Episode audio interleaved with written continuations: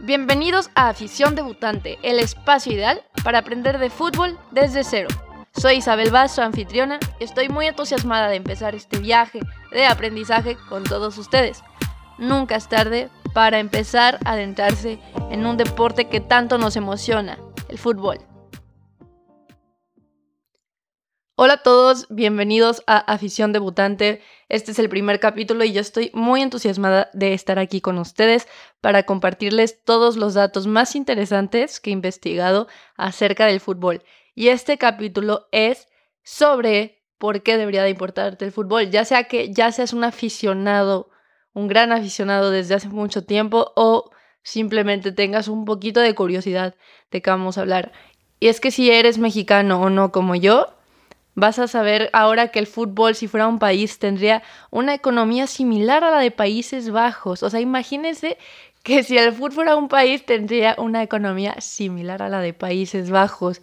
Este país fue considerado en el 2016 como el país número 17 más rico del mundo. Ahora ven por qué es tan importante. Mueve muchísimo dinero, apasiona a mucha gente, le entretiene a mucha gente y básicamente es un deporte muy sencillo de entender donde, claro, puedes estar más avanzado en las reglas o no, pero lo que sabes es que tienen que meter goles y el que meta goles gana.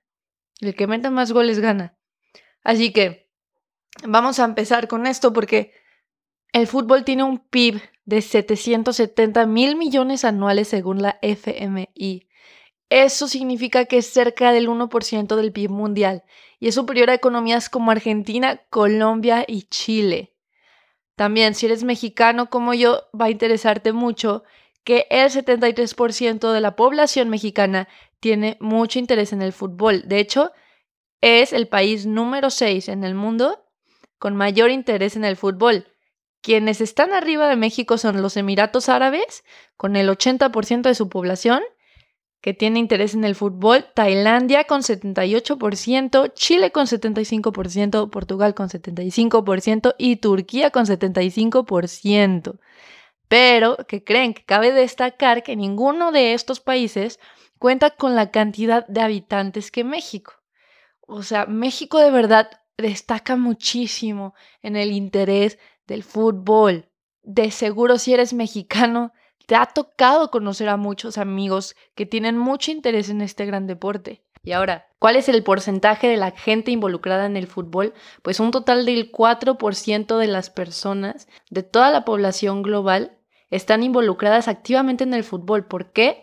Porque según unas investigaciones de FIFA en el 2006, aproximadamente 265 millones de personas juegan fútbol y además a eso hay que sumarle 5 millones de otras personas en las que se incluyen, por ejemplo, a los árbitros.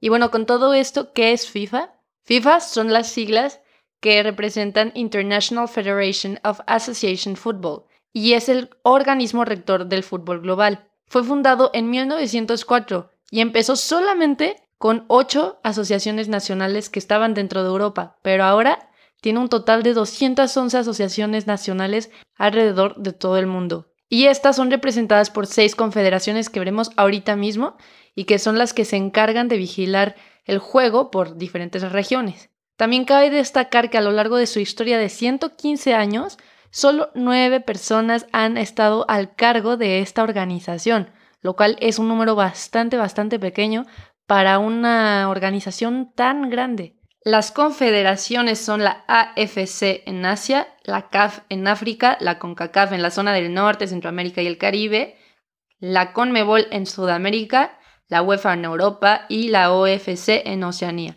Estas son las confederaciones que apoyan a la FIFA y se encargan de monitorear todo lo que sus respectivas regiones hacen en el ámbito del fútbol. ¿Y cuál creen que es el mercado de fútbol más poderoso? Pues se encuentra en Europa y es la UEFA. Ese cuerpo administrativo generó un ingreso de 2. billones de euros en la temporada del 2018 al 2019, siendo la UEFA quien se encarga de competencias como la Champions League y la European Championship. Son competencias súper poderosas y súper reconocidas en este mundo del fútbol. Estas competencias que les acabo de mencionar hacen que distintos países de Europa compitan entre sí, pero también hay competencias para los respectivos países. Por ejemplo, la Liga Española tiene todas las ciudades y todos los clubes más bien de España, la Bundesliga se trata de la Liga de Alemania, la Serie A es la de Italia, la Ligue 1 es la de Francia y la English Premier League es la de Inglaterra. Combinadas, dan unos ingresos de más o menos 18 billones de euros y eso se mide para la temporada del 2020 al 21, es lo que se prevé que vayan a, a recibir. Ahora, ¿qué creen? Los 20 clubes de fútbol con mayores ingresos en todo el mundo son europeos.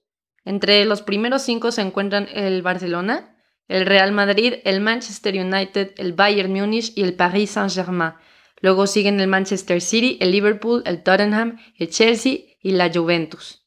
Esos son los primeros 10, los que acabo de nombrar. Y si quieren saber de algo que le da mucho dinero a este mundo del fútbol, se trata de los derechos de televisión.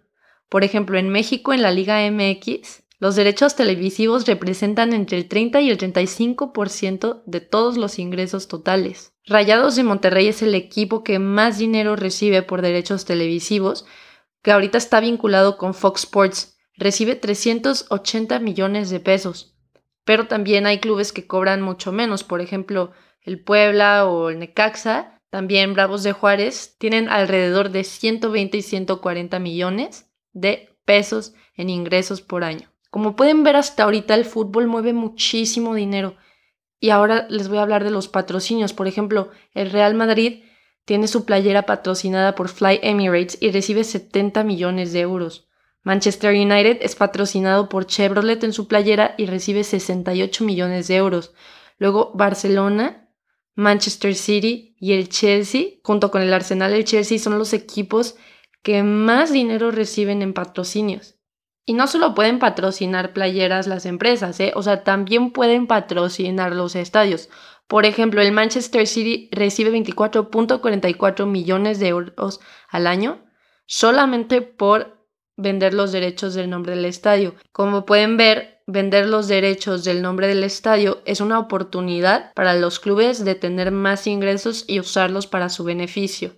Ahí les va algo que de seguro muchos de ustedes esperaban, y es que la FIFA tuvo ingresos de más de 4.64 mil millones de dólares estadounidenses en el 2018. ¿Y por qué creen que fue?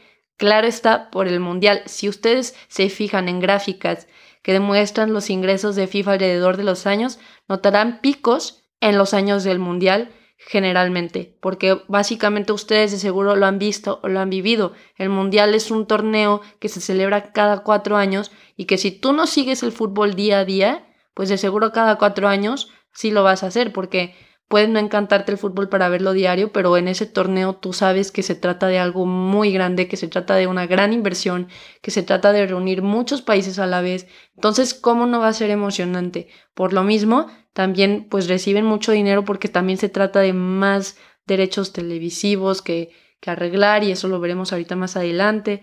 Entonces sí, el Mundial definitivamente es un, un torneo muy lucrativo para la FIFA. De hecho, en el 2014 en el Mundial del 2014 hubo ingresos de más de 600 millones de dólares estadounidenses. Eso en puros ingresos de derechos de transmisión televisiva. ¿Y qué hay de este último Mundial del 2018? Pues de los 4.6 mil millones totales de ingresos que la FIFA obtuvo en este año mundialístico, aproximadamente 2.54 mil millones fueron ingresos de la parte de derechos televisivos o sea, un total de un 55% de todos sus ingresos de ese año fue de derechos televisivos. Por ejemplo, ESPN y 21st Century Fox se encargaron de luchar por los derechos televisivos para la copa que se nos viene en el 2022. Y finalmente Fox le ganó a ESPN de Disney pagando 400 millones de dólares a la FIFA. Según los datos de la audiencia para la cobertura de transmisión oficial de la Copa Mundial de la FIFA 2018, más de la mitad de la población mundial sintonizó este torneo. Y Francia 2019 fue la Copa Femenina, la Copa Mundial Femenina más vista de FIFA. Eso significa que aumentó 30% su alcance desde la Copa Mundial Femenina en Canadá 2015. La FIFA también se encarga de organizar la Copa del Mundial de Clubes desde el 2000. Y el Mundial se empezó a organizar desde 1930. Hay una gran diferencia. pero lo bueno de ambas competencias es que involucra a distintos países.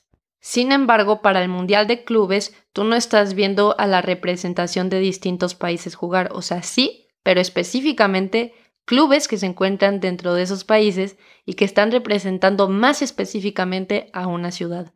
Por ejemplo, en un mundial de fútbol normal encuentras a México contra España, pero en un mundial de clubes puedes encontrarte a Chivas contra el Barcelona, por poner un ejemplo aleatorio. En esta competencia juegan siete equipos que para calificar debieron de haber ganado en sus torneos continentales. Por ejemplo, puede entrar el Real Madrid si gana la Champions League de la UEFA y puede entrar Chivas si gana la Liga de Campeones de CONCACAF. Y como era de esperarse para muchos de ustedes, son el Barcelona y el Real Madrid los clubes que más han ganado este torneo. Cada uno ha ganado el título tres veces. También la FIFA se encarga de dar el balón de oro a los mejores jugadores hombres y mujeres de cada temporada. Quienes más han ganado el balón de oro son Lionel Messi y Cristiano Ronaldo. Son los jugadores que más repetidas veces han ganado este premio.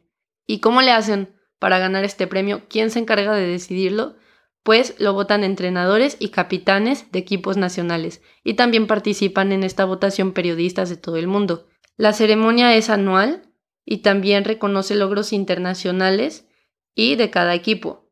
También otorga un premio llamado el FIFA Puskas, que es el, que es el premio otorgado al gol más votado por los fanáticos como el más impactante del año. Con tanta popularidad y éxito que ya vieron que tiene el fútbol, de seguro han de creer que los jugadores de fútbol son los mejor pagados, pero no es así. De hecho, los futbolistas están debajo de los salarios de los jugadores de la NFL, de hockey y de béisbol, así como de básquetbol. ¿Por qué creen que es esto? Pues básicamente porque los ingresos se tienen que dividir para el fútbol entre más personas porque es un deporte más popular y más jugado que los otros que les mencioné anteriormente. Así que tomando eso en cuenta, de hecho está bastante bien porque sigue estando en los top 5 de los deportes mejor pagados, con un salario promedio de 1.6 millones de dólares. Así que, ¿por qué debe interesarte el fútbol? No solamente porque mueve mucho dinero, sino porque involucra a muchas personas y es un deporte súper sencillo de entender.